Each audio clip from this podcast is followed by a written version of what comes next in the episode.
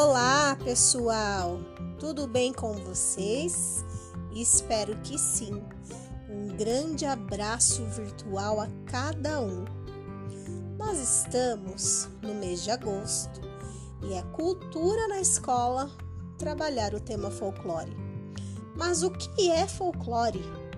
Nada mais é do que o saber de um povo, sua cultura, crendices, superstições, ou seja, é o conjunto de manifestações da cultura popular, expressas por meio de mitos, contos, música, dança, jogos, brincadeiras, festas populares, entre outros.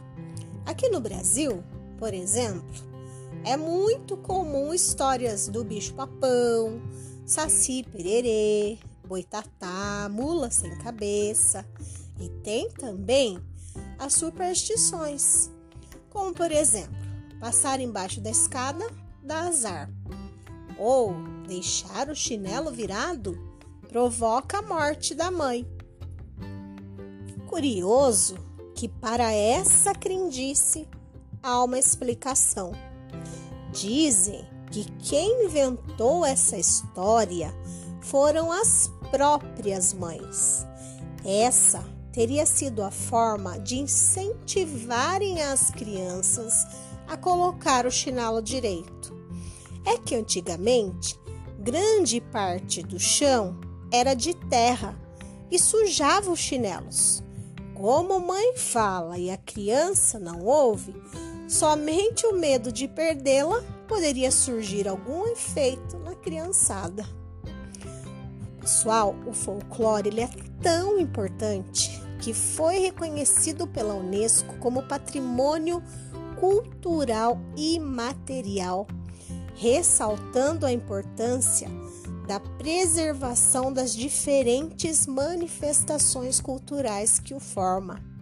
Então, vamos compartilhar experiências, enriquecer ainda mais esse tema, promovendo projetos em parceria com o PVE e as unidades escolares do município, onde podemos estar promovendo oficinas do contador de histórias, lendas, superstições, brincadeiras de antigamente, entre outros.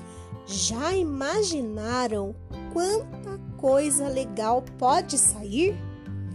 Vamos resgatar histórias antigas, medos, crendices, até mesmo sobre nossa cidade. Aproveitar esse momento de quarentena para ouvir histórias com a família, contar causos de assombração, ouvir os mais velhos que devem ter inúmeras experiências para passar para nós. Enfim, vamos ser produtores de folclore. Compartilhem tudo isso na página do grupo PVE. Bora lá, pessoal?